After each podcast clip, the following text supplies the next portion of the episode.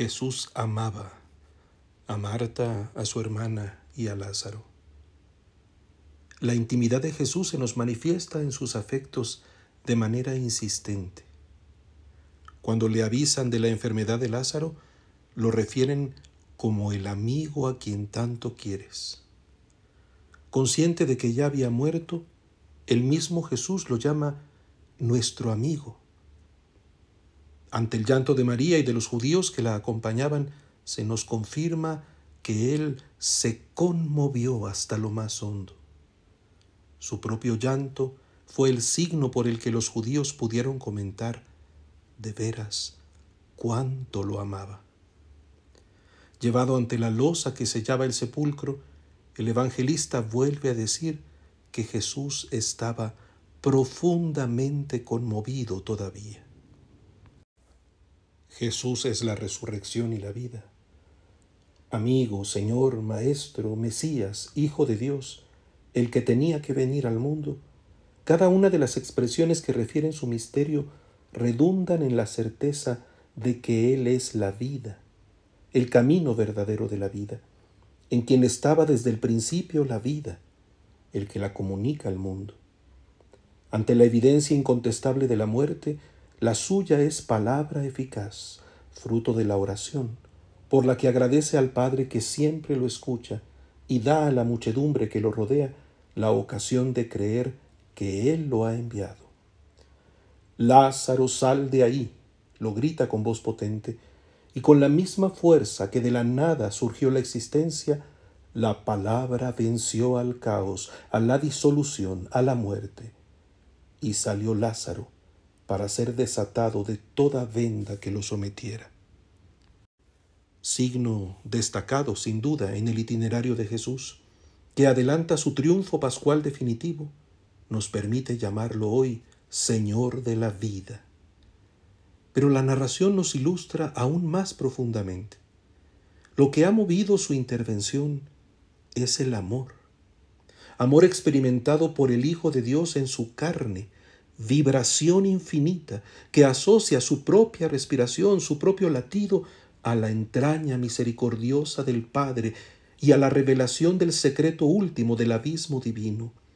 En el principio es el Verbo, el Verbo que ama, el unigénito amado del Padre, el que viene a cumplir su hora por amor, porque la vida es amor, y sin el amor su enigma permanece indescifrable. Las lágrimas de Jesús ante la sede de la muerte señalan la inmensa compasión de Dios ante todo fracaso humano y nos concede asomarnos a la fuente abundante de la misericordia por la que tanto amó Dios al mundo que le envió a su Hijo para que el mundo tuviera vida eterna y por la que el Hijo, llegada la hora en que había de pasar de este mundo al Padre, amó a los suyos que estaban en el mundo y los amó hasta el extremo. El extremo amor es el manantial de la vida. Dios quiere que lo sepamos y ejecuta ante nosotros su entrega para que el mundo tenga vida y la tenga en abundancia. Jesús amó a los suyos, los amó hasta el extremo. Nosotros somos los suyos. La humanidad entera es suya porque se ha hecho hermano nuestro, y en su amor está la conciencia dolorosa de nuestra muerte, la grieta seca e insondable de nuestro pecado, la amenaza sombría de la soledad eterna. Él no escatima nada de lo que nos orienta a la luz del último día. Nuestra fe, aunque sea en el balbuceo de la convicción más frágil, no hace sino tender hacia Él, que en la sed de su garganta y en la lluvia de su llanto nos garantiza vida eterna. Su vida desbordante se derrama sobre nosotros como Espíritu Santo. Es el Espíritu de Cristo el que nos da la paz y el perdón definitivo. Si Cristo vive en nosotros, aunque nuestro cuerpo siga sujeto a la muerte a causa del pecado, nuestro espíritu vive por la justicia.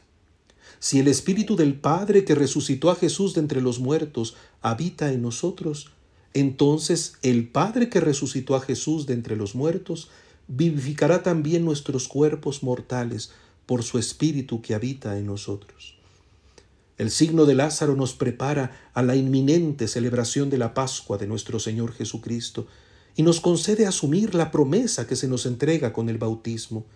Nosotros también resucitaremos. Se nos consignará la plenitud de la vida por el amor de Jesucristo. Ese Espíritu es amor del Dios amor es don amoroso del Dios providente y es principio en nuestro interior que nos habilita también al amor perfecto, al seguimiento de Jesús, hasta amar como Él mismo nos ha amado, para que nuestra vida sea plena. La cuaresma es, este domingo, preparación inminente para esa vida plena. Deseamos estar en sintonía con ese amor, por el Espíritu que se nos infunde, para incorporarnos a su misterio y hacer del paso de nuestro propio tiempo camino de salvación. El Señor cumple sus promesas y realiza su designio, y nosotros, amados por Él y llamados al amor, participando de la delicadeza de su amor íntimo y eficaz, actualizamos en la tierra la bendición incansable del cielo Creyendo, vemos la gloria de Dios y amando podemos creer para perseverar con esperanza en la vida verdadera que se nos ha concedido.